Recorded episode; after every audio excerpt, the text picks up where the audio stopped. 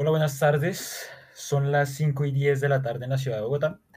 Esperamos que se encuentren muy, muy bien. Y el día de hoy es un día un tanto especial y particular porque trajimos dos invitados. Uno que ya conocen, que nos lo estaban pidiendo demasiado, de hecho estaban muy intensos. Luis Reyes. Y otro que ya habíamos quedado de, de traerlo, es uno de nuestros mejores amigos. Así que para nosotros es un placer comentarles que Eric Bermúdez y el señor Luis Cruz están aquí en el podcast. Señores, ¿cómo están? ¿Cómo se encuentran el día de hoy? Muy bien, gracias. ¿Y ustedes cómo se encuentran? Yo excelente, Luis. Yo, ¿qué tal, muchachos? Espero no haber sido una molestia en el anterior podcast. Y pues bueno, eh, honorado de estar aquí otra vez, honrado, la verdad, de volver a este increíble podcast que tiene ya 90 oyentes. Qué bonito es lo bonito. De hecho, nos censuraron el capítulo porque usted estaba, güey. Ah, sí. Eh, eso, es para mayores de edad, dijeron. Eso suele pasar, siempre suele pasar. Y pues bueno, como dijo eh, Brian, eh, sí, bueno, primero me saludo, espero que estén todos muy bien. y pues como dijo, tenemos dos grandes invitados para poder compartir este espacio. pero también queremos mencionar que ya hemos llegado ya casi a las 200 reproducciones, lo cual es algo pues que nos parece agradable comentar. Y esperamos que de aquí en adelante pues lo que pueda venir sea éxitos, ¿no? Y, también que se puedan divertir básicamente, que las personas que estén escuchándonos eh, se entretengan con lo que comentemos y que básicamente pasen un tiempo agradable escuchando a dos amigos y sus invitados, que en este caso son Eric y Luis, hablando de lo que piensan y cualquier cosa que, que se nos venga a la mente, vaya. Exacto, exacto. Entonces, desde que hicimos bien público ya esto en nuestras redes sociales y hemos recibido como mensajitos y, y, algunos eh, y algunas recomendaciones de personas que han escuchado el podcast y, todo ha sido muy bueno. Así que gracias a los que nos estén escuchando. Y bueno, el día de hoy vamos a tocar un tema que a mí en lo personal me parece súper interesante y es opiniones impopulares. Es decir, de esas cosas que pensamos, pero que sin embargo no nos atrevemos a decir en público o no personas a las que no les tenemos confianza, porque son opiniones contrarias a lo que piensa la mayoría de gente. Asumimos que la mayoría de personas no rechazaría si supiera cómo pensamos realmente y por ello no, no contamos con este, con este tipo de opiniones. Yo creo que a lo que... digamos, de las personas, los pensamientos que tienen, cada uno tiene un pensamiento variado, ¿no? Cada uno tiene su opinión y su perspectiva con respecto a cualquier tipo de temas. Pero es verdad que hay opiniones, hay, no sé, argumentos o puntos de vista que pueden ir en contra de lo que la mayoría de personas eh, espera, ¿no? Y es así, como dice Brian, que en algunas ocasiones las personas no, no se atreven a, decir esto, eh, puesto que puede pensar que los demás lo van a rechazar, porque no es, digamos, de acuerdo a lo que la mayoría de personas considera. Sin embargo, yo creo que muchos eh, están de acuerdo conmigo en ese aspecto, que la verdad hay muchas de esas opiniones que pensamos que son pues eh, impopulares, pero puede que no, puede que sean opiniones que mucha gente no quiera decir, pero que sí piensa, ¿no? Entonces, pues este, este tema va a tratar de opiniones impopulares ¿Y qué pensamos con respecto a, las opiniones que tienen cada uno, ¿no? De los, de los cuatro que estamos aquí presentes. Y por qué no, los que nos escuchan también pueden tener esas mismas opiniones o inclusive una opinión contraria, pero pues de eso se trata, ¿no? De, ver las perspectivas y las opiniones de cada uno. Exacto. De hecho, Luis al inicio decía que eh, ese sería el título de la vida de, él, opiniones impopulares. Opinión impopular, yo soy la censura en pasta, ¿sí? A mí... Si yo dijera todo lo que pienso en redes sociales, yo usara redes sociales ya me hubieran cancelado hace rato. Ya me lo imaginé en Twitter, parece. No, yo creo que me hubieran cerrado Twitter apenas me lo abro. Me vuelvo a abrir, otro y me lo vuelven a cerrar. Por el nombre, ya por el nombre dicen, no, no, no, no, no, no. ¿qué es eso? No, no, no. De aquí este nombre no es apto para es contenido sensible. Y bueno, Eric, ¿qué piensas de las opiniones impopulares, compañero? Ah, curiosamente, estoy de acuerdo con que Luis es una persona un carácter muy fuerte en ese sentido. Después de tanto tiempo y tanto de conocerlo a través de sus gustos y como persona, que en ciertos gustos comparto su opinión y en otros nada. Igual que muchos acá entre nosotros pues compartimos algunas opiniones. O pues una puede que otra sí, puede que otra no. Entonces va a ser curioso cómo van a llevar el tema ustedes, muchachos. Bueno, digamos que para entrar ya en materia con respecto a las opiniones impopulares, yo traje, y creo que también Brian tiene, eh, algunas opiniones que tenemos nosotros en particular, que consideramos pueden ser impopulares, y queremos ver pues eh, qué piensan Luis y, Bra- eh, y Eric con respecto a lo que nosotros mencionemos y por qué no también qué, qué opiniones tienen ellos que pueden ser impopulares, ¿no? Entonces digamos que para empezar eh, me gustaría mencionar, eh, digamos que una opinión impopular que yo tengo, una de las que yo tengo es, eh, digamos con respecto a la comida. Yo soy una persona que, que tiene un poco de, que es un poco, no sé, mañosa con la comida, se podría decir. Me gusta comer, me encanta comer, pero es verdad que a veces hay ciertas comidas que no me gustan o ciertas cosas que no me gustan y una de esas, bueno, no es que no me guste, pero siento que está muy sobrevalorado y es el sushi. A mí la verdad el sushi me parece una comida muy básica, no, no, me, no me, o sea, me gusta comer, me gusta comer, o sea, si me invitan a comer eso, pues lo comería, pero no es algo que realmente me apasione o que yo diga realmente quiero ir a comer sushi. No, no es algo que la verdad me guste y siento que es algo muy básico. Es cuando Luis entra a me- a meterle madrazos. Eh, no sé si primero quiere ir Brian. No quiero meter el madrazo, pero pues dejemos que avance el podcast, ¿no? Primero. Se sale. primero va Brian. ¿no? Va Brian, ¿no? No, pues yo estoy en desacuerdo, el sushi es delicioso. O sea, eh, pues es que no sé si usted sepa, a mí lo que realmente me gusta del sushi es el arroz. Es lo más como... Es que el, arroz, el sushi es arroz. Claro, Es una es que eso, ese es el verdadero arroz. Ese es el Claro, verdadero pero arroz. digamos en ese caso, yo no soy fan del arroz y pues la presentación del sushi, pues para mí, la verdad, pues no es lo maravilla, ¿no? O sea, Y además es que depende de qué tipo de sushi pruebe. Hay sushi picante, vegetal. claro, sushi, carnes. o más bien acompañamientos sea- para sushi hay muchos, hay muchos tipos. Y de hecho Luis ahorita puede entrar en detalle con eso. Pero lo que yo pienso es que es una- o sea, para mí eh, no es, mejor dicho, la comida como la pintan, que es una maravilla comerla. Si me puede gustar, pues puede ser rica, pero prefiero otras, otras muchas cosas más que solo comer sushi. ¿sí? O sea, como... Si me invitan, prefiero comer otras cosas. Pedazo de carne gigante. Ya, allá vamos, allá vamos. Eh, Ya voy a dar mi opinión porque Brian no se demoró un culo. Eh, listo, eh, miren. Esa opinión, eh, sí, es una opinión impopular porque el sushi es, o sea, mucha gente ama el sushi, pero también es cierto que la gente no sabe absolutamente nada ni de la preparación, ni de cómo comerlo, ni de qué ingredientes debe llevar esa Es cosa. como un arte, ¿no? El sushi también lo han bastardizado aquí en, en América y sobre todo en Latinoamérica. He visto cosas eh, que jamás se deben hacer. como Sushi, no entrar en detalles. Sushis dulces, malparidos, tontos. Eh, pero es- es cierto que, que lo que pasa es que es el desconocimiento de, del original más que cualquier otra cosa. Eh, yo entiendo de dónde viene la opinión impopular de Alejandro porque siendo sincero, él no sabe mucho de comida, sí, o sea, él disfruta comer, pero no sabe mucho de comida, sí, ahí sí, ahí hace tengo que entrar yo y sentido, lo que dice Luis es muy cierto, la verdad, de pronto precisamente por eso eh, tengo esa opinión con respecto al sushi, y es porque efectivamente me gusta comer, pero no soy experto en comida, de hecho no soy muy bueno cocinando, es algo que quiero aprender a hacer, pero que en el momento no, no soy, no tengo mucho conocimiento con respecto a cómo se debe comer o cada preparación, y es verdad que en mi caso las comidas eh, o el pescado en general no, no me apasiona mucho, prefiero una carne o prefiero un pollo antes que pescado, ¿sí? Y, y de pronto, por lo que dice Luis es cierto, de pronto el hecho de que no sea muy conocedor de la comida o de la gastronomía japonesa, eh, precisamente por eso no, no me guste tanto el sushi o no vea, digamos, que el potencial que tiene el sushi. Claro, es El que es el, es desconocimiento, el chuchi, Sí, el chuchi. eh, es el desconocimiento, porque pues, o sea, la comida, mal o bien, esta también es una opinión impopular, ahí ya meto de una vez para seguir. La comida es un gusto, a veces es un gusto adquirido. Sí, digamos, la, digamos, cosas como la cerveza, el alcohol son gustos adquiridos. También hay cosas de la comida que son gustos adquiridos. sí. Digamos, más específicamente hablando del sushi, el sashimi. El sashimi es literalmente pescado crudo. Ni siquiera lo bañan en salsa de soya, ni siquiera lo curan, nada, carajo, nada. Simplemente pescado crudo, cortes finos de pescado crudo servido sobre arroz de sushi. Y se acabó. Es un gu- gusto adquirido, porque pues hay gente que dirá, pero pásemelo por...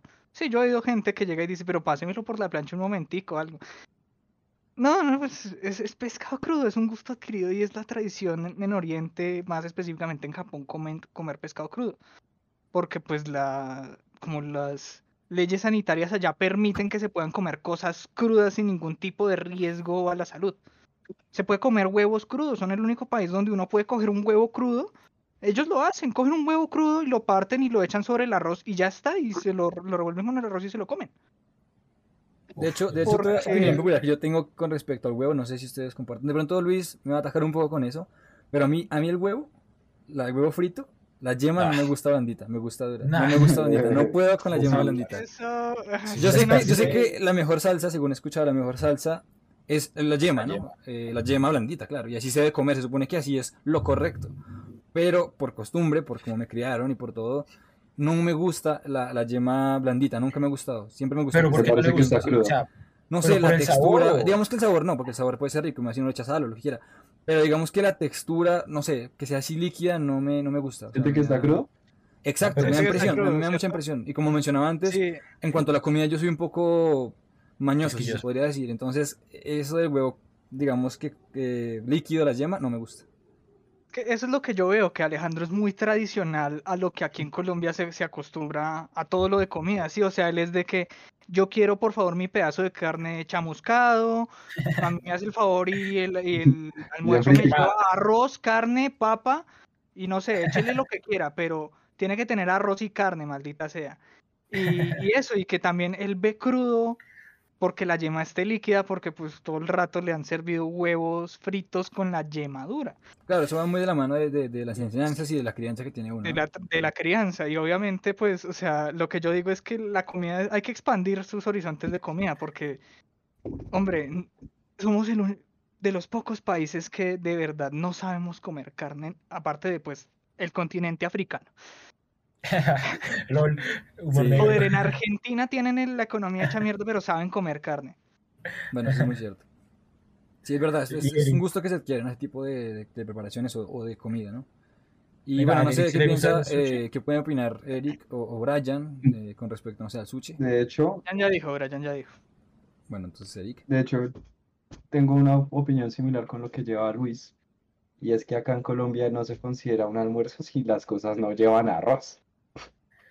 No sé si Pues es lo han que- escuchado. Sí, es verdad. Es que, es que sí, o sea, sí lo he escuchado, pero el sushi me gusta es porque es de las pocas formas de arroz que a mí me encanta. Porque yo, si a mí me sirven un plato de arroz con huevo, por ejemplo, Arroz blanco. yo no me como el arroz. Yo no me como el arroz. O sea, a mí me sirven arroz con carne y no me como el arroz. Nunca me ha gustado el arroz. Así pues como que lo pasa- sirven lo que pasa es tradicionalmente. que el- el arroz de sushi eh, es un arroz especial, no es como lo, Claro. Primero que Claro, todo es un arroz de grano corto, ¿no? No, El arroz que acostumbramos a comer aquí es de grano largo, quiere decir pues que necesita un tiempo elevado de cocción para que como aquí coloquialmente dicen abra el arroz. Si abre el arroz, el grano se abre y es comestible y es blandito y tal. El arroz de ellos es un arroz de grano corto, es decir, que toma, ¿qué? 10, 20 minutos en, en fácilmente abrir, estar cocido. Pero el arroz de ellos es un poquito más almidonado, está más masudo y entonces se compacta de una manera más sencilla. Y encima se cocina sin todas las maricadas que solemos eh, cocinarlo acá con, o sea, que son como que le eche aceite, que le eche la Ajo. cebolla, que le eche el ajo y luego eche el agua y luego el arroz y deje Déjelo que secar. no sé qué. No, y además que hacer el Pues- rollito, el rollo de, pues de, de la forma que tiene sushi con las algas y todo, también es como un proceso muy artesanal, ¿no? Muy tradicional.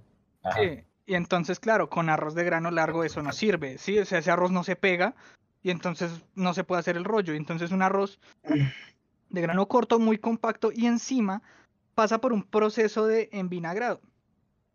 Que es lo que le da ese distintivo sabor con un poquito dulcecito. No sé si lo han probado, que es un poco dulce. El, el- el arroz de sushi es un poco dulce. Ok.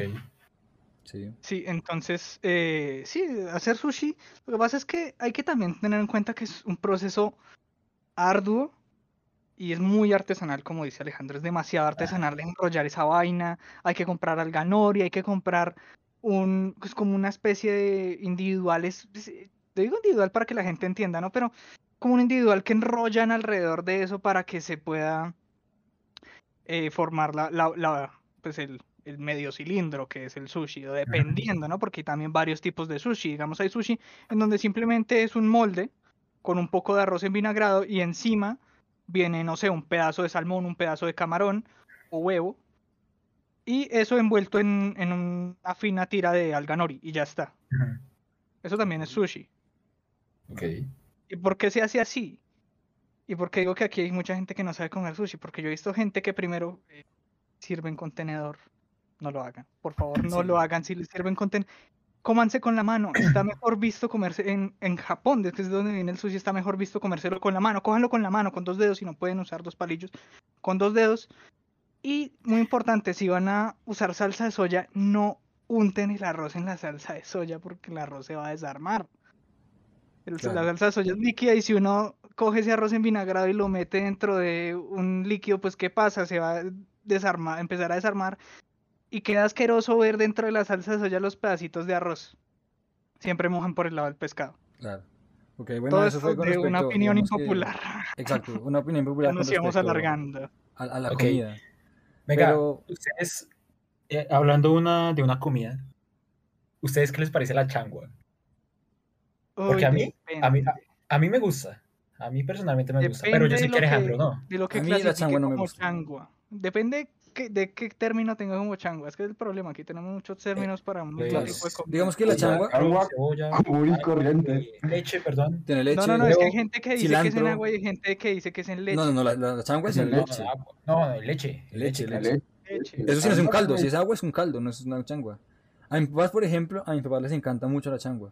Y cuando yo era niño, cuando era pequeñito, eh, mi papá cocinaba muy seguido, muy seguido, pues esa, esa sopa, ¿no? Si se puede llamar sopa. A mí sopa. nunca me ha gustado, la verdad. A mi papá le gusta mucho. Y, y digamos que la preparación que hace mi papá, que creo que es muy, muy, digamos, muy cercana a lo que es tradicionalmente, porque a la gente que le hace sus versiones, es obviamente leche, tiene cilantro, si no estoy mal, tiene creo que cebolla, Sí. tiene calado, eh, Leche, tiene sal. huevo frito, no, bueno, no sé si es huevo frito, pero tiene huevo dentro. Exacto, un huevo. Y a mí la verdad, pues, no me gusta, también por lo que mencionaba antes del huevo, no me gusta, pues, esa preparación, ¿no? Pero Ah, hay es mucha gente, yo creo que está muy dividida las personas que les encanta Por eso, o, o que es que no les gusta. O sea, yo creo que en el punto medio, o le encanta la sopa, o le encanta la changua, o la ¿Qué detesta. es impopular? Que le Es guste que o que no guste. normalmente no llega a decirle a alguien, oiga, ¿quiere una, una leche ¿De con changua? huevo? Con cilantro. Claro, es que explicar qué es es raro. ¿No nos parece? a mí sí me gusta. Comemos con almohábana. Por ejemplo, una buena versión. Eso es rico. Pero digamos a O Ari sea, le a gusta, sí le gusta. a Ari le gusta la changua. ¿Sí le gusta? Toda mi infancia no, pero ahorita sí. A mí sí me gusta, y me gusta mucho. Con arepita, Ya, ya Luis, que yo creo que Luis no, ¿verdad? Porque Luis es más gourmet. No, sí, sí. No, pues yo podré ser gourmet, pero yo valoro mucho la comida acá y a mí me encanta la changua también, como ellos dicen. O con almojábana o con arepa, personalmente pienso que la almojábana es superior a la arepa en ese Sí. sentido. está bien. Sí, sí, No, yo, sí. Yo siempre he comido, cuando la que he comido ha sido con calado, no ni almohada, ni arepa, ni nada. Ah, no, pues aparte del calado que viene ahí. Ah, como acompañamiento se refieren. Claro. Ah, ok, sí. Es Sí, que me gusta es que quede bien espesa. Por eso, con harto calado y con, y con una almojábana, eso queda delicioso. Delicioso. Delicioso, delicioso. Entonces, ¿qué es impopular? ¿Que guste o que Que no guste no que guste. Yo creo que al igual, Sí, hablando de comida, al igual que pasa con la pizza con piña, por ejemplo, que hay mucha gente que dice que No, es una aberración, como gente No, que dice que es una delicia. Por ejemplo, en cuanto a la pizza con piña, ¿ustedes qué piensan? Esa verga sí es una opinión impopular, la madre. Muy Sí, popular. esa compañía. ¿Le A gusta, a Eric le gusta la pizza con piña? Claro, Sí, claro. sí, claro, a mí también. Y A a Yo me, re- yo me remito a como dirían, como decía un comediante que abortar está bien desde que las viejas llamen a eso matar bebés. Yo diría lo mismo, ¿sí? La pizza con piña no es pizza. Está rico, pero no le diga pizza. ¿Por qué no es pizza? Porque es dulce. Se refiere a usted. No, no, no, no, no, pues porque la pizza, yo no le diría pizza ni siquiera lo que tiene pollo con champiñones, eh, carne con salami, barbecue, un montón de vainas. eh, No se llama pizza. No hemos salido con otro nombre, sí, para venderlo, pero eso no es pizza, porque la pizza original simplemente es masa, eh, salsa napolitana. ¿Pasta de tomate? no sé, de tomate, sí, es una pasta de tomate muy parecida a la salsa napolitana. Mozzarella fresco y albahaca, ya está. Y al horno a 500 grados por que uno o dos minutos y sale. Bueno, digamos que lo que yo le decía, digamos que llamarla o, de- o denominarla como una pizza puede que esté erróneo, pero igualmente el, con- o sea, el concepto no, sino la idea de lo que es, ¿no? De que es una masa que tiene Sí. queso, que tiene piña. A mucha gente le gusta. Digamos, yo no puedo Me comer porque yo soy alérgico a la piña, por ejemplo. Pero digamos que en mi caso, a mí no me parece que sea algo raro. Es decir, pues es que de hecho cuando yo era niño también mi papá tuvo una pizzería alguna vez y, y una de las pizzas que más vendía o que más gustaban era pizza con piña. Y siento que, bueno, no sé si sea muy colombiano, pero siento que al colombiano le gusta mucho. O es lo que tengo yo. Muy- que yo sí, la muy colombiana es, es la pizza hawaiana, que aquí le Sí, decimos pizza exacto. hawaiana. Hombre, yo no la veo mal. Veo que el contraste entre la piña, especialmente si es una piña un poquito más eh, amarga que dulce, ¿no? Porque pues el dulce a mí me fastidia un poco en una comida salada si no está bien balanceado. Esa piña que es agridulce, o sea, que es, es rica, sí, es claro. rica esa piña O sea, no agridulce. tan, el no tan contraste eso- sino más... esa- y ese contraste entre eso y el jamón y el queso que son bien salados, sí me parece rico. Sí. Yo siento que, si bien no es lo que dice Luis, no es una pizza tal cual, la tradicional de la Italia y toda la vaina, siento que sí puede ser un plato rico, la verdad. Y, no, no- y la verdad no entiendo el por qué tanta controversia. Digamos que por el nombre puede existir una controversia, que no es pizza. Pero en cuanto a comida, la verdad no me parece para nada asqueroso. Es que hay gente que piensa que, o, o dice que eso es horrible. Cosa que a mí me parece, aunque yo no como, no lo veo para nada horrible. De hecho, lo veo apetecible y me gustaría comerlo. O sea, Eh, claro que eso, eso, o sea, es la única pizza con dulce, como con cosas dulces que yo diría es aceptable hasta cierto punto porque hacen un contraste. Digamos, también hay otra que es el de pollo miel mostaza. Sí, el contraste de la miel con la mostaza, con el pollo, sí, como que medio cuadra. Había una pizza que mi papá hacía, no me acuerdo el nombre en este momento, pero que tenía, que, que es por el estilo del dulce. Tenía cereza, creo. Tenía también Sí. uvas pasas, no me acuerdo el nombre. Creo que es pizza tropical o algo así. Sí, y gustaba mucho también, y gustaba mucho tropical. también. A mí Y Yo eso no y ahí es donde yo hago la línea y digo, no sean desgraciados. Pero, parce, si a la mejor, gente le gusta, yo creo que... Pues es, si es quiere cosa comer mucho de fruta- costumbre también, o, o de gustos en general. Es que yo digo, si, si quiere comer fruta, cómase la fruta sola o vaya por una ensalada de frutas que, joder, las ensaladas de frutas de aquí. de Pero yo siento que hay cosas- platos que saben balancear o saben equilibrar comida dulce con comida salada o frutas y así que quede perfecto. Y puede ser un plato perfectamente salado, pero que tenga que tener tonalidades o tonos dulces, sabores dulces. sí, sí, pero es que, no sé, ahí es donde yo dibujo la línea. O sea, si, toda la vaina se compone de dul- dulce excepto la masa y la, y la base de queso con un jamón, poquito, por porque ejemplo. aquí, porque aquí en, en Colombia no, no acostumbran tanto a, a echar tanta pasta de tomate, ¿no? O sea, Sí, La no, pizza no tiene tanta pasta de tomate, sino que pues es como una medio esparramada. Sí, no, no, no cubren ni completamente toda la masa. Sí. Entonces ese contraste, que casi toda la pizza es dulce con frutas. Vaya como hace una ensalada de frutas, lo bien. Le hace mejor a su cuerpo que comer eso. Sí, la verdad es que puede con fruta. Bueno, digamos que ahora ya cambiando un poco el tema del, del, del comida, pues para no estancarnos en cuanto a, a- a comida, Es porque que de las opiniones impopulares son más que todo en la comida. Exacto. Sí, hay muchas opiniones populares que son a comida, porque claro, hay muchos gustos para todo. Pero digamos que cambiando un poco de tema en cuanto a comidas, una opinión impopular que creo yo que puedo, que, que tengo, la verdad, y que creo que mucha gente puede estar, obviamente, en contra de eso, pero que espero que haya gente que esté a favor de, de lo que voy a decir a continuación, es que hay producciones en live action, hay películas o hay series, que el doblaje, por ejemplo, el doblaje latino, puede ser superior que el doblaje, eh, que, que el original, que el audio original. Obviamente son muy contadas, pero siento que a veces los actores de doblaje, le, digamos que le ponen un- una personalidad tan marcada a un personaje o le infunden, no sé, un carisma tan agradable al personaje que su- puede superar a un, a un actor que ya, o sea, al, al, digamos al actor original, ¿no? A la voz original del actor en ese personaje. A ver, un ejemplo. No, Digamos Sí, que un el ejemplo que tenga yo eh, a continuación, o que tengo en mente, que me viene a la mente, que, que es, por ejemplo, la película de Shrek. Yo creo que la película de Ah, Shrek pero, es mejor para mí en latino claro. que en inglés. Por lo menos en algunas partes, o por lo Pero- menos el burro, por pero- ejemplo. Hablando de películas Venga. animadas, yo supongo. Porque- Claro, claro, claro. O sea, de- sí, aquí acabo de tener. Sí, sí, acabo de confundirme, perdón, porque dije que live dijo action. live action. Pero digamos que. No, no, sí, ahí, me confundí, ahí me confundí. De Shrek. Yo iba, yo iba a decir live action, estaba pensando era en, en animados. No, no, me equivoqué. No, no solo live action. Hablaba que en general siento que hay, eh, no, no sé por qué me tira para live action, aunque sí, también estoy de acuerdo con eso, que hay algunas producciones que, que, la, que el doblaje latino puede ser un poco mejor que, que el original. Pero digamos que en general, el doblaje, siento que a veces hay doblajes latinos que pueden ser mejores eh, que el original.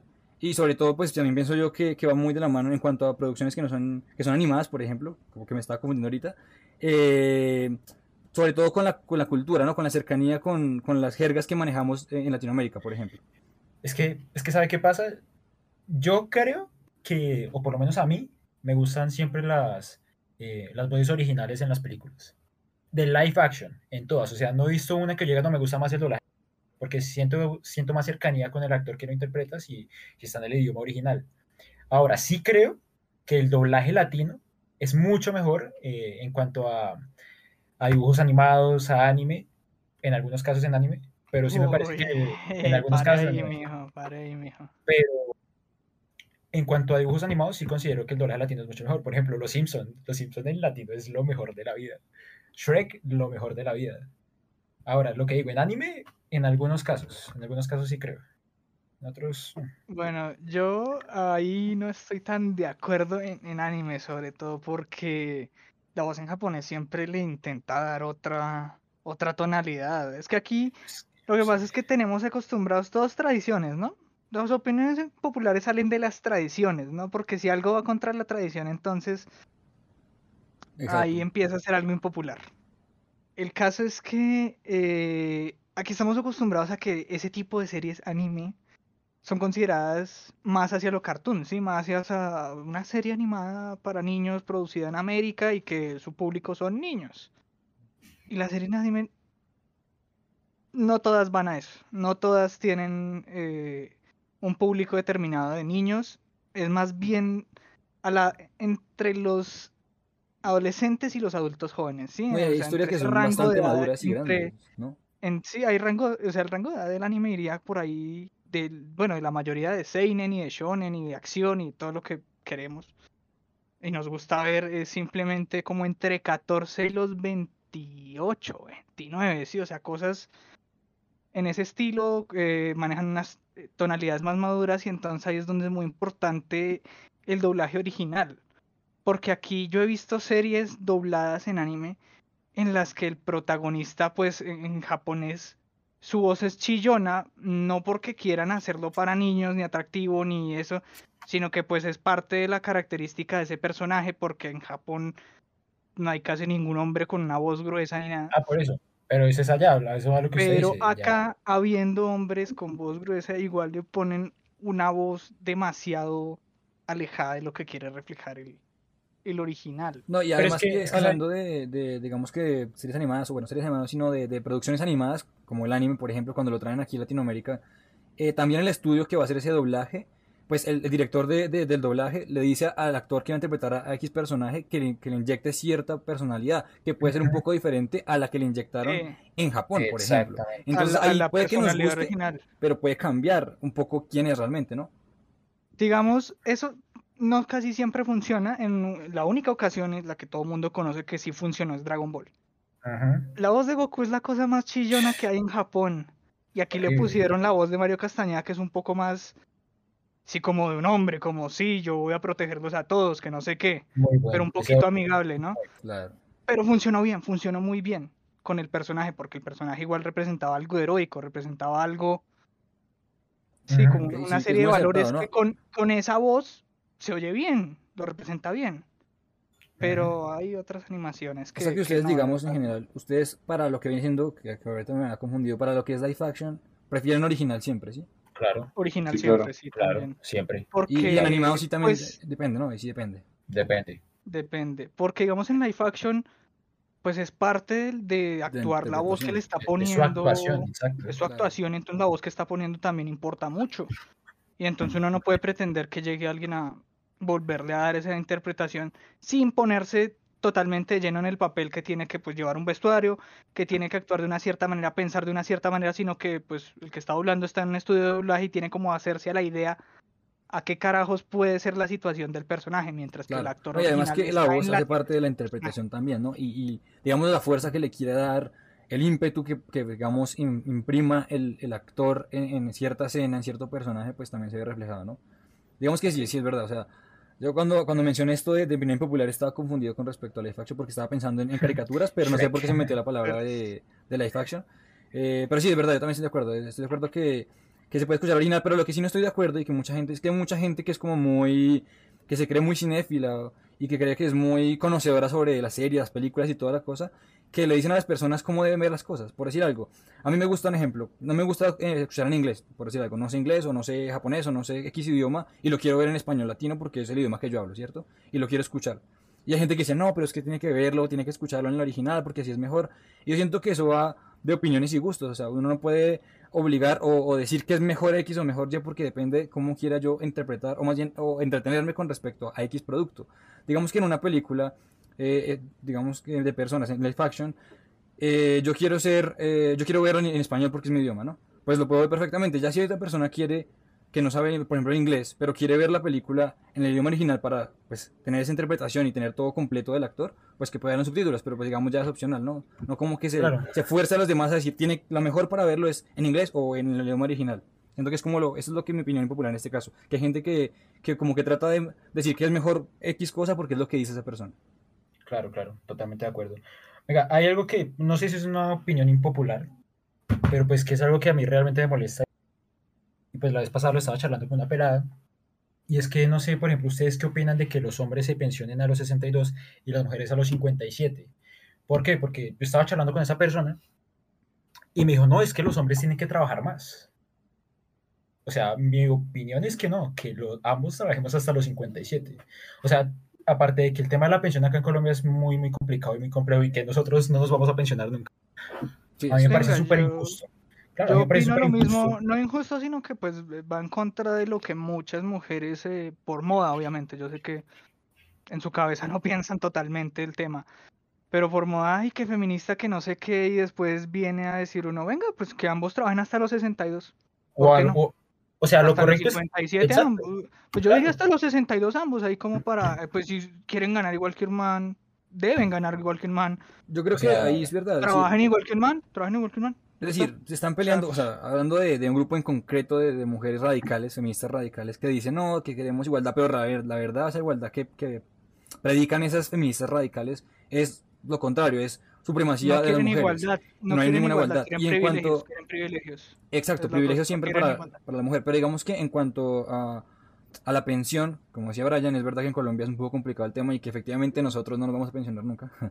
Es cierto que, me parece un poco ridículo que, que por qué las mujeres tienen que pensionarse antes que los hombres y tanta, y tanta diferencia en brechas, ¿no? Porque actualmente, eh, a 2021, las mujeres se pensionan a los 57 años y el hombre a los 62. Son 5 años de diferencia, 5 años en los que pues, es mucho tiempo, la verdad. O sea, uno lo ve como, ah, no, 5 años, pero si uno lo mira bien en la escala de tiempo, es mucho tiempo, es mucho tiempo. entiendo, yo entiendo que, que, eso lo pueden escudar, digamos, en que pues como aquí se acostumbra que la mujer haga el trabajo de la casa, que la mujer responda por las cosas del hogar, que, que limpiar las cosas, que no sé qué, eso es tradicional, no estoy diciendo que en todos los casos pase, pero es tradicional, pues supongo que en eso se basarán, como la mujer igual va a salir de la pensión a trabajar en su casa sin pago, literalmente, porque pues hay que mantener la casa ordenada y todo.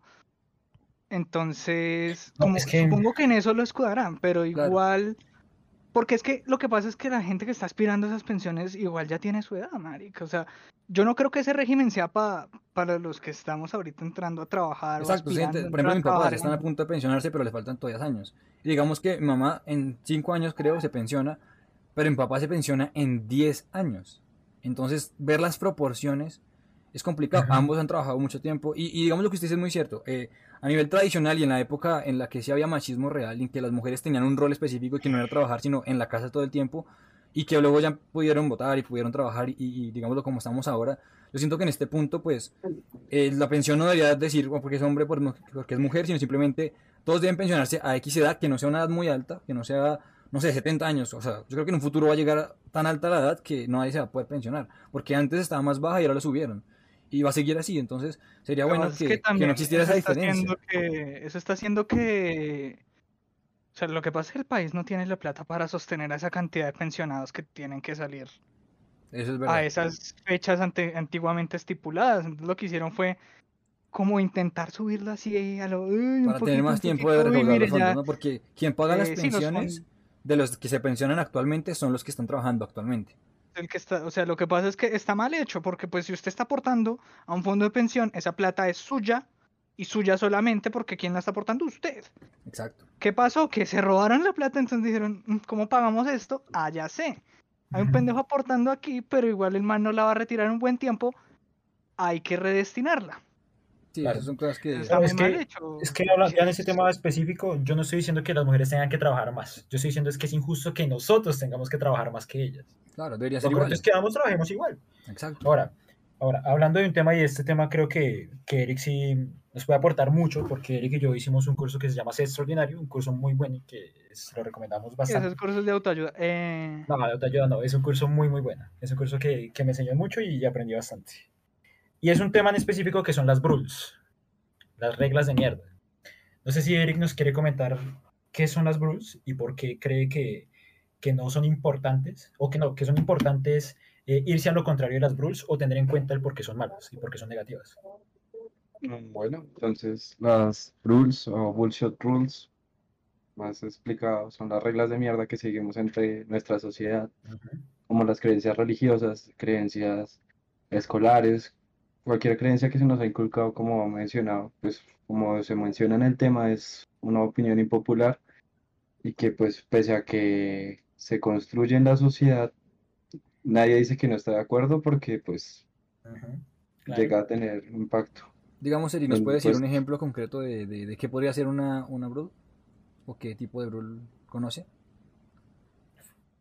Pues si meterme de lleno en una religión, algo así muy básico es, si usted no cree en esto, usted va para el infierno, no va a sobrevivir, no va a reencarnar, no va, No va a ser alguien en la vida, por ejemplo. O sea, básicamente No, las rules son reglas que se imponen de cierta manera por dogma, ¿no? O por Exacto. cultura. Y que pues la verdad no, no, pues, sea, no son la ley, ¿no? O sea, son cosas Eso que la verdad cada no. quien, Ok. pero es lo que usted dice, no son la ley. O sea, una brul que chiste es que si yo no me caso, por ejemplo, no voy a ser feliz. Eso es una brul. Yo no estoy de acuerdo con eso. Si O por ejemplo, digamos que la gente que no es profesional tampoco es feliz, ¿no? O tampoco va a llegar No a, tiene- algún lado, ¿no? Exacto. exacto. Ok. Esos son bruls. Yo estoy de acuerdo a con que hay que ir son- en contra de eso, porque es una estupidez, la verdad. eh, Primero, la felicidad no se mide con respecto si ya me caso o no, y si tampoco tengo un título o no, porque hay mucha gente con título que no, que, que no trabajan de eso. O hay gente que no tiene claro. título, pero que ha logrado muchas grandes cosas en su vida. Entonces, pues, O sea, yo estoy de acuerdo. Una brul en la que, pues yo creería que es una de las que más eh, estoy ac- eh, en contra de ella es el tema de la iglesia. O sea, yo a mí me inculcaron desde pequeño que debía ser católico.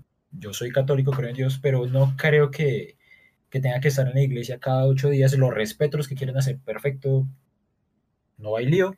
Pero yo, Brian, a mí no, no me gusta, no me gusta ir a la iglesia, no me siento cómodo yendo a la iglesia, no es algo que me, que me fascine. Y no siento que el que no vaya a la iglesia me haga mejor o peor persona. Correcto. me sirve ir a la iglesia que- cada fin de semana si voy a ser una mierda de persona entre semana. eso es verdad. no Y digamos que es verdad que sea. también, claro, eso va muy relacionado a, a las creencias, pero es muy cierto que cada uno tiene que creer en lo que quiera. Mientras no afecte a los demás, está correcto. Si usted Claro. cree en Dios, eh, está bien. Si usted no cree en Dios, está bien. Es su, es su opinión y es su vida, ¿no? Y es cierto que, que de poner o, o juzgar a alguien por, en ese caso de religión, o de creencias, que porque haga o no haga esto, me parece absurdo. De hecho, hablando de eso también, hablando desde el otro punto de vista, digamos, la gente que, como que dice eh, Brian, de que, ah, bueno, si no va a misa todos los domingos, entonces está mal, no sé qué, va a ir al infierno, lo que sea, eso, está, eso es una bobada. Si no quiere ir, pues no vaya. No cree en eso, pues no importa. Pero también al otro extremo, la gente que no cree, pero que yo siento que, que puede ser una opinión eh, impopular que yo tengo, yo también soy católico, eh, pero digamos que yo respeto las opiniones que tenga cada persona, no, no voy a decir no, porque yo soy católico y creo en Dios, entonces los demás tienen que aceptar tal cual lo que yo pienso, no, evidentemente no, cada uno tiene su opinión, cada uno quiere y puede creer en lo que se le dé la gana, ¿no? Y, pero siento que una opinión impopular es que hay personas eh, que atacan o, o de alguna manera se molestan con alguien porque es creyente o porque menciona a Dios en algún momento. Es decir, no, no me refiero a gente que es fanática religiosa porque eso evidentemente molesta a cualquiera. Un fanático de lo que sea siempre va a generar molestia. Pero yo siento que hay personas que solo por el hecho de decir, venga, yo creo en Dios y ya, y no lo, digamos, no lo obligo o no todo el tiempo estoy mencionándolo, pero simplemente se sabe que yo creo en Dios, por ejemplo, ya me atacan o ya me estigmatizan, ya empiezan a decir, no, pero sí, o sea, como que hay personas, hay ateos, agnósticos que, no todos obviamente, pero hay gente que yo siento que que pues ataca simplemente o que juzga simplemente a las personas religiosas por, por tener una religión. Y me parece que eso es una bobada. Y siento que puede ser una opinión impopular porque en mi caso, que yo sí soy católico, pero pues que yo a nadie, digamos a mis amigos, pueden dar fe de que yo nunca soy todo el tiempo aficionado a eso y les hablo de no, tienen que ir a misa porque van al infierno o no sé qué. No, yo no les impongo mis creencias porque son mis creencias. Pero hay gente que a pesar de que yo no impongo mis creencias a nadie, me pueden atacar o atacar personas que simplemente creen en algo diferente o creen en un Dios, por ejemplo. No sé ustedes qué piensan de, de esas personas que, o que digamos, fuerzan a los demás a creer o atacan a los que no creen, por ejemplo. Yo con respecto a eso tengo curiosamente una situación que pues traté con mi terapeuta en la que estábamos discutiendo acerca de este tema de la ayuda, de qué tan responsable usted es de ayudar a los demás. Y en el punto en el que la responsabilidad de ayudar a los demás, yo ya no la siento mía, ni que es mi obligación, pero era una condición que pues igual que usted, yo me basé de todo, pues mi vida fue basada en esta religión católica. Pues ahorita no compar- tengo he como arraigado ciertas ideologías, no solo de esta religión, sino de otras. Pero digamos, yo ya no me siento responsable en el deber y obligación de ayudar a todo el mundo, pese a que, como lo dice él, pues en este momento la Biblia, usted le tiene que dar a los demás lo que usted ni siquiera tiene. No sé si ustedes han escuchado eso en Sí. algún pasaje bíblico, pero pues eso es algo que siempre me llegué a dar cuenta en este instante de dónde está mi responsabilidad hacia los demás, hasta qué punto debe llegar, porque usted no está, usted no es la persona que tiene que salvar a los demás. Ok, Y usted es responsable de usted. 100% No, y digamos eso si 100%. usted quiere, digamos hay gente que, que le encanta ayudar a los demás y lo hace porque quiere, pero no es como que una obligación. No es como que porque a un, un ente, un dios, una religión o, o lo que sea me obligue, tengo que hacer algo, ¿cierto? Es lo que cada uno quiera hacer con su vida y lo que cada uno quiera ayudar a los demás. O sea, es opinión de cada Claro. uno Yo no qué estoy obligado a ayudar a los demás, yo estoy obligado a, a ayudarme a mí mismo. Y ni siquiera y es si yo obligado. tengo las si yo ganas de hacer, hacerlo, lo hago. Pero no porque alguien o algo me dice qué hacer. Eso es, Exactamente. estoy de acuerdo en ese Pero sentido. bueno, eh, cambiando un tema un poquito más relajado, de opiniones impopulares, para mí, hablando de que Alejandro otra vez tiene la camiseta de Superman, tiene que comprar ropa. Sí, tengo que comprar ropa. En todos los podcasts siempre tiene la camiseta de Siempre Superman. tengo la cabeza de Superman. Es- para mí, Superman es un héroe aburrido y está sobrevaloradísimo. No sé ustedes qué piensen de, de esa idea. Totalmente de acuerdo. Es, yo sí, es que no me siento que no me aporta absolutamente nada. Eh, se volvió popular porque es como ese prototipo de superhéroe, pero realmente es un héroe que a mí me parece súper aburrido. Me Las parece historias, aburrido porque no tiene ningún conflicto interno. O sea, es- absolutamente nada. No es- estoy de acuerdo con el conflicto interno, pero... Simplemente, simplemente llega y dice es que yo soy ultrapoderoso, nunca me han vuelto física mierda al punto de que no quiero volver a ser un superhéroe. Nada, en historias simplemente- canon, no. en historias canon, ninguna vez. O sea, el man simplemente, ay, es Dios, y entonces cuando llegan y lo derrotan, el man va, eh, medita un ratico, y vuelve y se para y vuelve mierda lo que sea. Exacto. Lo que es- sea, o sea, puede ser un, puede ser un Dios creador de la existencia misma, y el man va y se para y le dan la jeta. o sea, ¿Dónde es- ¿Qué? Bueno, bueno, sí, bueno, vaya, vaya, marica, vaya, vaya. Doctor Manhattan.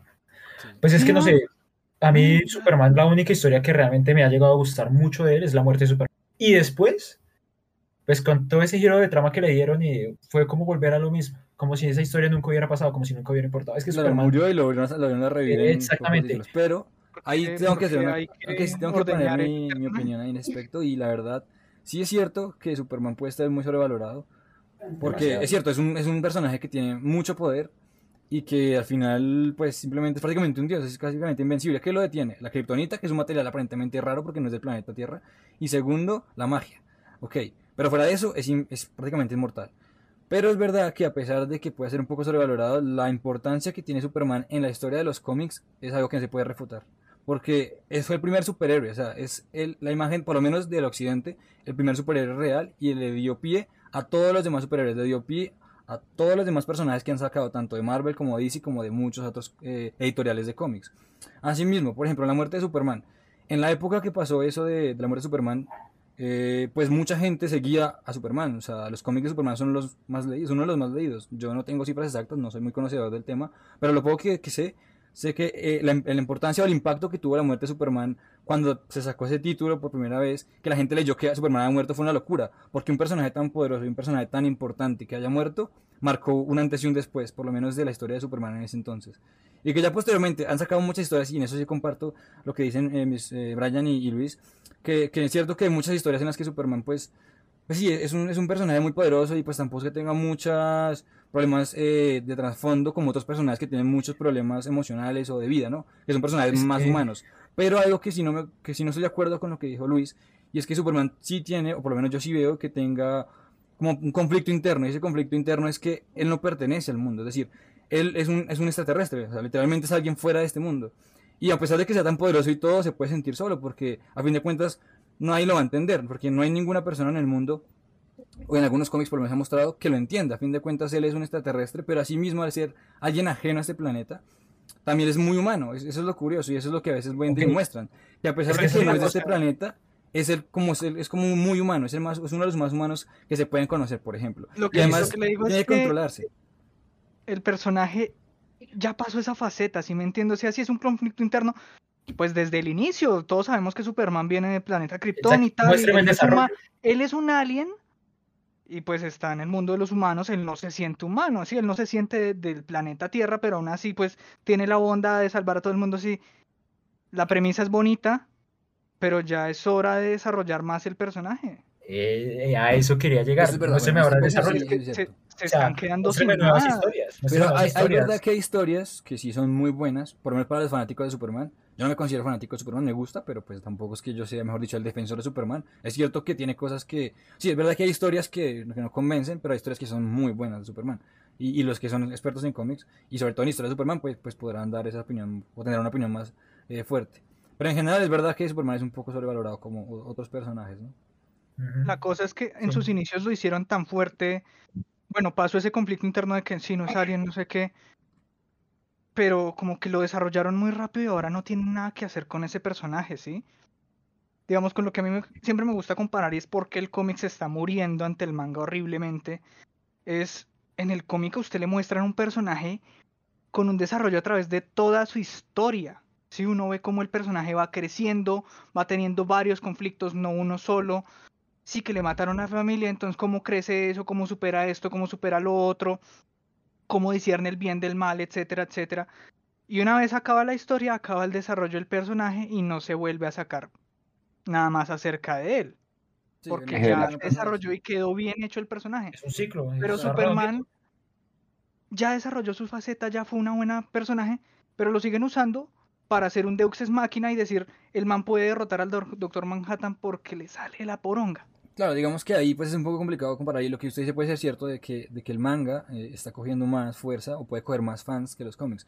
Sin embargo, el cómic comparado con el... O sea, no podemos comparar el cómic con el manga, son dos culturas diferentes, está Occidente y Oriente, también ahí está mucho lo de los gustos y hay mucha gente, vemos como usted, usted, no- usted nota que no es fan del cómic y por lo tanto no, no, no puede apreciar, digamos que eh, ese mundo, ¿no? Y esos cambios, esas cosas. Y aunque hay gente que es fan del cómic que pueda decir que pueda decir esas cosas de que es verdad que algunas veces hay historias que, que son ridículas.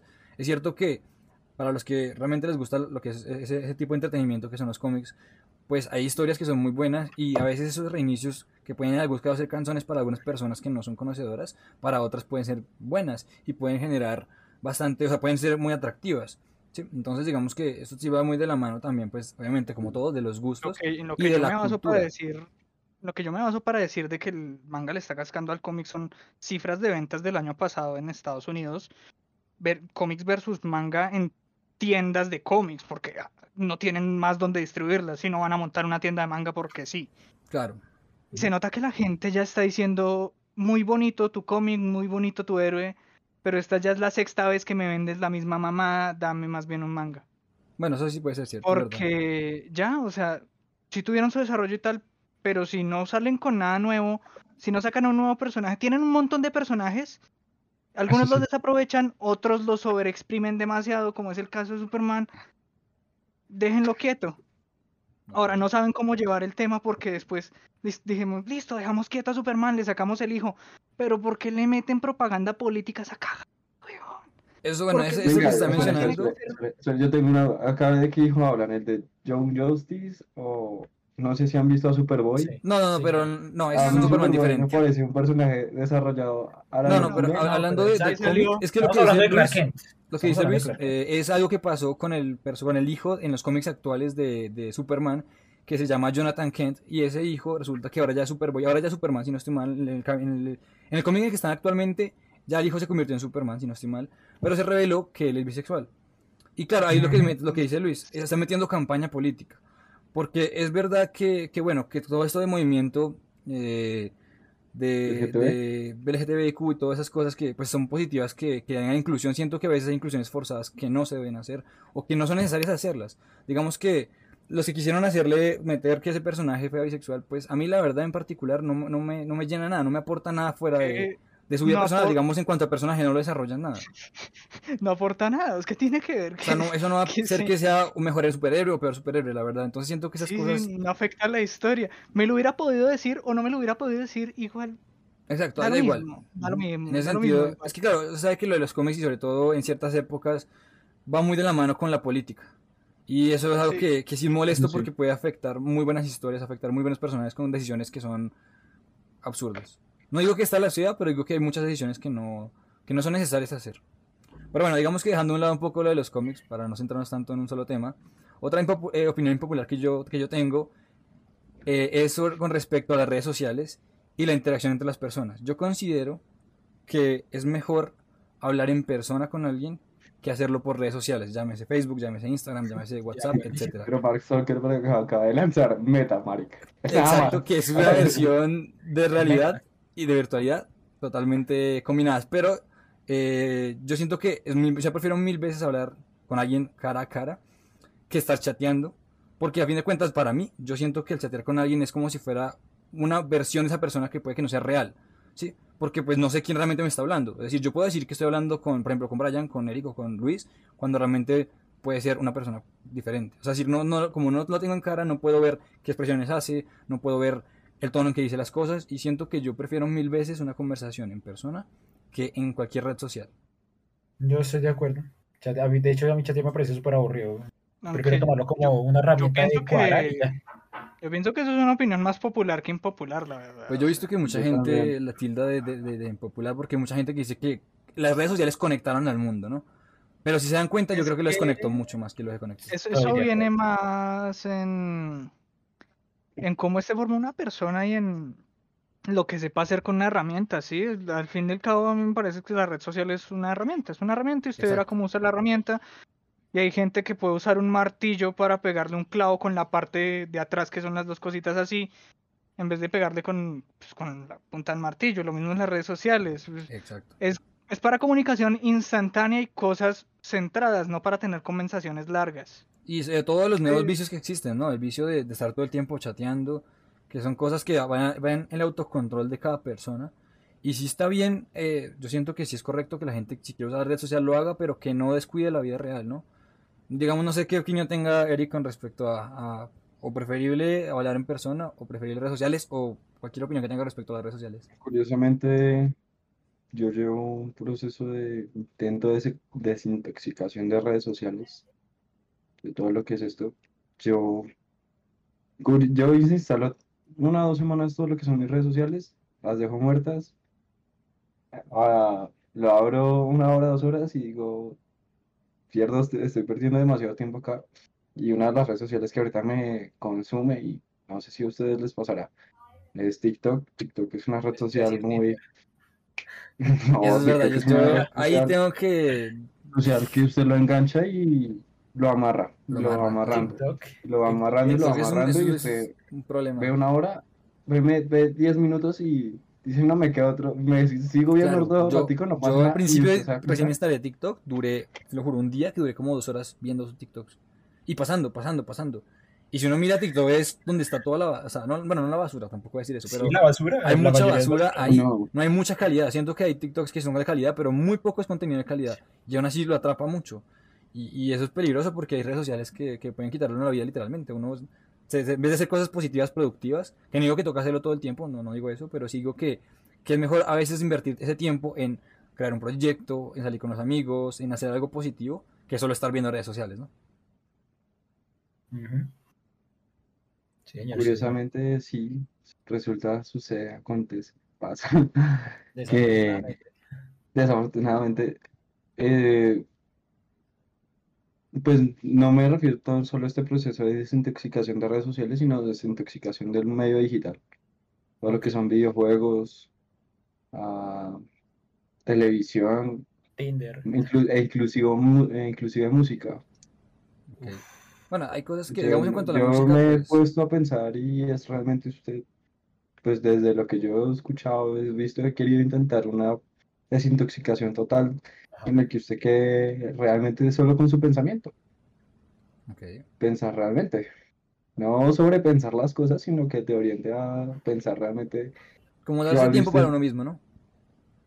No, porque es que si cuando usted habla de darse tiempo para uno mismo, es venga y salgo a comer, venga y salgo, venga me pongo a escuchar música un rato y me siento, venga y toco un instrumento. Usted nunca realmente está en tan silencio de sentarse a pensar. Ajá. Usted siempre está inquieto, de hecho. Y es un curioso que alguien se proponga, o sea, propónganselo, propóngase usted estar, intentar estar por lo menos 10 minutos sin, solo pensando y sin dormirse, porque esa es la otra. Claro, o sea, como, sí, o sea, disfrutar el tiempo para uno, pero solamente uno con uno mismo, ¿no? Ok. Es que, ok, Es, es que algo, desde algo ese- complicado, pero sí digamos que es algo que se debería hacer, ¿no? Hay muchas personas eh, que están, que, que como decía Luis, la, la tecnología o la social media es una herramienta, pero que siento que hay mucha gente que no la sabe usar y, y- y ya llega a un punto en el que se vuelve un vicio, y es un vicio muy peligroso. Digamos Pero que es importante salir con amigos, es importante disfrutar del tiempo, y, y hablando de disfrutar del tiempo y salir con amigos, otra opinión popular que yo tengo es con respecto a ciertos planes en concreto. Y en esos planes es con respecto a las fiestas, bueno, no las fiestas, más bien a salir a tomar. Es, está bien salir a tomar para la gente que le gusta, pero una opinión popular que yo creo que tengo es que no por el hecho de no aceptar trago, o no por el hecho de que no me guste el trago, en mi caso digámoslo así, o de no salir todo el tiempo, o no querer salir a farrear todo el tiempo, o a tomar, o salir a farrear en general, es que- aburrido, eso, o sea, eso no implica que una persona sea aburrida. Eh, yo siento que es una opinión popular porque hay muchas personas que tildan de aburrido a gente que no le gusta ese tipo de planes, que prefiere algo más tranquilo, o yo qué sé, no sé, solamente salir a comer, o salir a charlar un rato, o ir a un parque. No digo que, que todo el mundo lo haga, pero siento que hay muchas personas que pueden tildar a ese tipo de personas en particular en ser aburridas. No sé si alguien de mis compañeros aquí presentes tenga algo contrario o que apoye lo que estoy diciendo yo, no sé. Pues es que ahí yo creo que cada loco con su cuento. O sea, ya lo mencionamos, lo mencionamos en todo el, el podcast. Aquí nadie es quien para decir qué es bueno, qué es malo, qué se debía hacer, qué no se debía hacer. Si a usted no le gusta hacer tal cosa, pues perfecto, no hay ningún problema. Y el que las demás personas lo tachen de, de, de que cree que es aburrido o, que no tiene vida, no sé, pues eh, allá ellos. Pero me parece que es una, me parece que es bastante negativo, porque a las demás personas no les tiene que importar lo Sí. que a mí me gusta o lo que a mí no me gusta. No, digamos que eso es cierto, pero digamos hablando en, en cuanto a, ¿usted cree que es aburrido una persona que no le gusta sus planes? No, para mí no, para mí no. O sea, de hecho, hablando de mi persona particularmente, a mí me gusta salir a bailar y a mí me gusta la cerveza, a mí me encanta la cerveza, pero no soy de estar haciéndolo cada ocho días y, que me estén invitando a, tomar, no soy muy de eso. Si en algún momento a mí me dicen, eh, vamos y quiero ir, eh, es perfecto, yo voy, pero pues también me molesta la intensidad de, venga, vamos, vamos, vamos, hagamos esto, hagamos esto. Lo mismo con salir a bailar, a mí me gusta salir a bailar, pero pues tampoco me gusta hacerlo a diario, cada fin de semana. Pues prefiero a veces enfocarme en otra serie de cosas. No creo que una persona que no salga sea aburrida, simplemente tiene otro tipo de gustos y prefiere hacer otra serie de cosas con su tiempo. Eso es totalmente respetable y totalmente válido. No, no creo que sea una persona aburrida o, o que sea simplemente una mala persona porque, porque no hace las mismas cosas que a mí me gusta o que hacen los demás por popularidad. No sé, Luis, ¿qué piense y, y Eric con respecto al tema? Eh, yo voy primero porque lo es cortico y yo lo que opino es que debe haber un balance, ¿sí? O sea, si todo su círculo social lo hace, pues hombre, no estaría mal hacerlo una que otra vez. Obviamente no todas las veces que le digan, porque pues uno tiene autoridad sobre su propia vida, uno se folla su vida como quiera. Pero pues sí, opino que debe haber un pequeño balance, sí, de vez en cuando, de que, bueno, a mí no me gusta ir a hacer lo que ellos hagan, pero en aras de la amistad, lo voy a hacer esta vez y otra vez por allá dentro de ocho meses, una mierda así.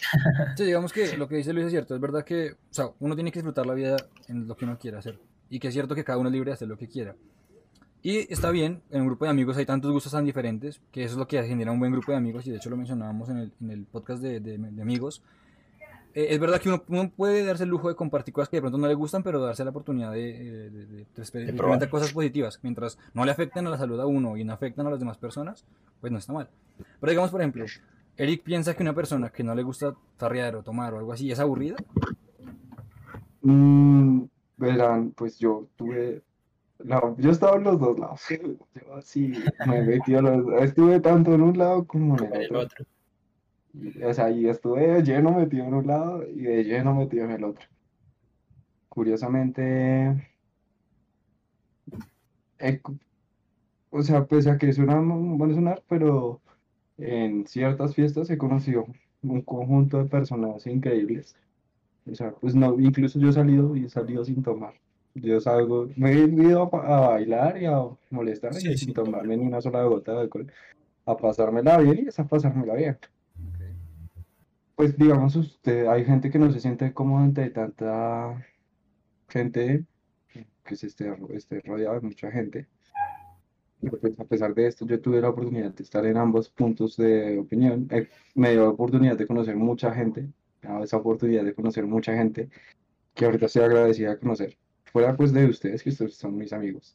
Y he vivido cosas locas y he vivido una locura. eh, No sé, este, eh, yo salí para el sábado 30 de octubre. No, pues no me disfracé, no alcancé, no me alcanzó el tiempo para disfrazarme.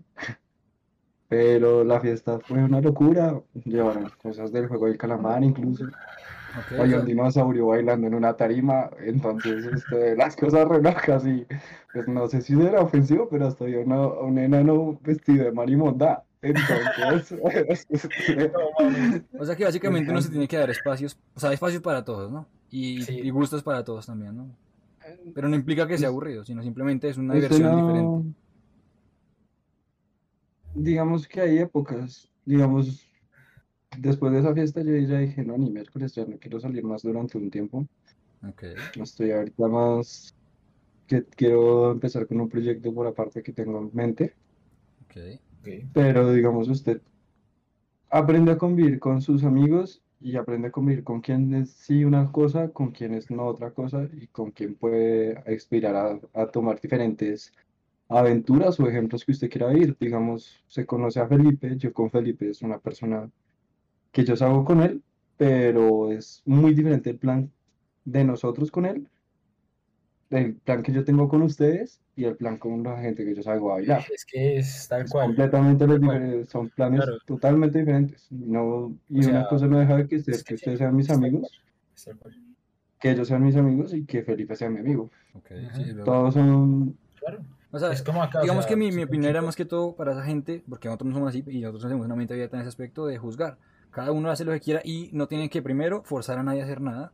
Segundo, no aislarlo, porque como dice Eric, hay tantas personas para todo. Hay gente con la que él sale a bailar, hay gente con la que él no sale a bailar y hace otros planes, pero eso no implica que un plan sea aburrido o otra gente sea aburrida. No, digamos si, si una persona, por decir algo, un plan es salir a, a leer un libro, hacer un club de libros, ¿es aburrida? Para nada. Es una versión de diversión para esas personas. Entonces, pues es cierto Claro. que, que es como una reflexión para esas personas que, que atacan y que solo tienen una versión de plan. O sea, la verdad, la gente, para mí la verdadera persona aburrida es la que solamente se entretiene o haciendo solo una cosa. En este caso, solo tomar cerveza, por ejemplo. A mí eso es aburrido. Claro, es que- no sabe divertirse de otra manera. Es que estoy totalmente de acuerdo con lo que dice Eric. Hay personas para todo.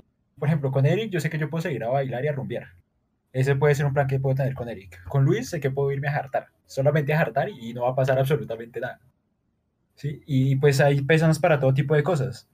Y nosotros tres, pues usualmente cuando salimos intentamos como hacer un poquito de, de todo.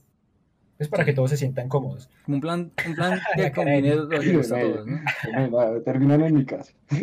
Sí, normalmente, normalmente los planes terminan en la casa de Eric, pero es un Claro. plan agradable, que combina lo que les gusta a los, lo que nos gustan a los cuatro. ¿no? Les Bueno, gusta a venga, cada uno. para, para finalizar con el tema, porque se nos está un poquito, ustedes escucharon, yo sé que lo escucharon, obviamente, el podcast de Entendiendo la Amistad, donde Alejandro da una opinión de usted, y pues como, como yo sé que ustedes lo escucharon, eh, no sé si quieran apoyar algo o quieren y prefieren que Alejandro los vuelva a describir como...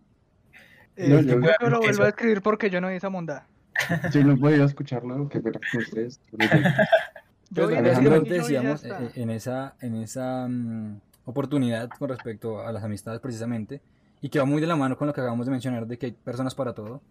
Ajá. Eh, digamos que Eric eh, la- es la persona de, de los planes y de hecho se, acaba de, se acaban de escucharlo, ¿no? El loco. Hace muchas cosas. eh, y es el, que, es, el, es el loco del grupo, pero, y ese payaso del grupo, pero el payaso en el nivel positivo. Es decir, hace ambiente. Gracias. Y es agradable. Y tiene muchas ocurrencias. Y en el caso de Luis es una persona que, como se han dado cuenta los que han- escuchan el podcast, en la parte, en, la- en el podcast pasado que estuvo él, que fue sobre eh, peores y mejores villanos, y este que estamos hablando de opiniones impopulares, Luis habla de muchos temas y sabe de muchas cosas. Y eso permite que Es se pueda generar buenas conversaciones, ¿no? De todo tipo, no no necesariamente de un tema en concreto.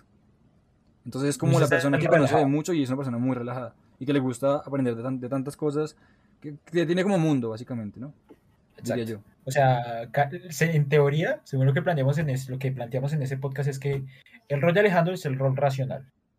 El rol de Eric es el rol loco el rol de Luis es el rol vago. El relajado, más que vago. Y el rol de, de Brian es básicamente el que equilibra este equipo, ¿no? El grupo. Un poquito de cada uno. Un, poqu- un poquito de cada uno, claro. O sea, me parece que Brian es como un poquito de todas las cosas, sí. Es una mezcla de todo, y eso lo mencionaba yo también, ¿no? Que es una mezcla como de, de- de todas las personalidades que tenemos nosotros en una, pero más equilibrada, ¿no? Más ajustada. Pero bueno, muchachos, esperamos que les haya gustado. De hecho, el próximo tema, si no estoy mal y si la cabeza no me falla, que vamos a tratar, no sé si ustedes lo sepan, pero Eric es ingeniero industrial, yo soy ingeniero industrial, Alejandro es ingeniero químico y Luis es ingeniero químico. No estoy seguro si el próximo tema en el que Mm. nos Pues reunamos un los tema que podemos traer más adelante va a ser el que está mencionando Brian, pero no es uno que tengamos pensado cercano. No, en No. mi mente juraba que Sí, sí. no, no, no, ese es más para adelante. Pero bueno, vamos Pero, pero a. como a preámbulo vamos a hacer una pequeña discusión con respecto a las dos carreras Eric y yo les vamos a ganar. y vamos a ver qué, qué- qué sale de eso, ¿no? Bueno, digamos que para terminar esta, este capítulo que fue un poco diferente de lo que hemos venido haciendo hasta el momento, que queríamos hacerlo pues porque sabemos que existen diferentes opiniones que pueden ir en contra de lo que la mayoría de personas piensa, pero que yo siento que la verdad muchas personas están de acuerdo con esas opiniones, pero no lo dicen simplemente por el miedo a ser juzgados, ¿no? Y, y digamos que aquí, pues obviamente quedaron muchas faltando, muchas opiniones impopulares, porque muchos sabrán, y hay muchos, y eso depende de tantos gustos y también lo que decía Luis, las costumbres, eh, el contexto en el que uno eh, crece o nace. Eh, pero bueno, digamos que este podcast lo queríamos hacer porque pues hay muchas opiniones, ¿no? Y que hay mucha gente que, a veces no las dice por miedo a lo que las demás personas pueden decir, porque tienen miedo de ser juzgados o rechazados. Pero pues trajimos este espacio para que nuestros eh, amigos pudieran dar sus opiniones y que pudiéramos discutir con respecto a qué opiniones impopulares tiene cada uno. Y pues les doy pie a que se puedan despedir cada uno de ellos. Eh, bueno, supongo que comenzaré yo. Muy agradecido de estar en este podcast, la verdad. Eh, como ya ven, eh, puedo terminar siendo un invitado recurrente, si claro, no, la verdad es que ya es la última vez que aparecer. No, mentira. Pues Dios quiera que no lo tengamos que invitar otra vez porque Dios quiera que no toque volverlo a invitarlo. El caso, eh, también decirles que el nuevo editor de, soy el nuevo editor de audio de, de este Sí, podcast. Si escuchan entonces me voy a mejor el por- audio y, los- y se solucionan los problemas técnicos es gracias, gracias a a él. Luis. Sí, sí, pues la verdad me gusta hacer mucho esto y pues nada, me parece muy interesante la idea, entonces ¿por qué no apoyarlos, no? Entonces, eh, gracias por invitarme acá. Bueno, yo estoy también muy agradecido. pues, siendo la primera vez creí que iba a estar más nervioso. Es como quien dice hablar miércoles, sí soy bueno. Entonces, pues, gracias y espero pues estar más con ustedes cuando se pueda, la verdad. La idea es poder traerlos más seguido y también traer más personas con las que se puedan hablar, ¿no? Porque al final es importante conocer tantos puntos de vista, en especial con este tema que es de opiniones impopulares y pues al final de todo, pues todo es cuestión de percepción.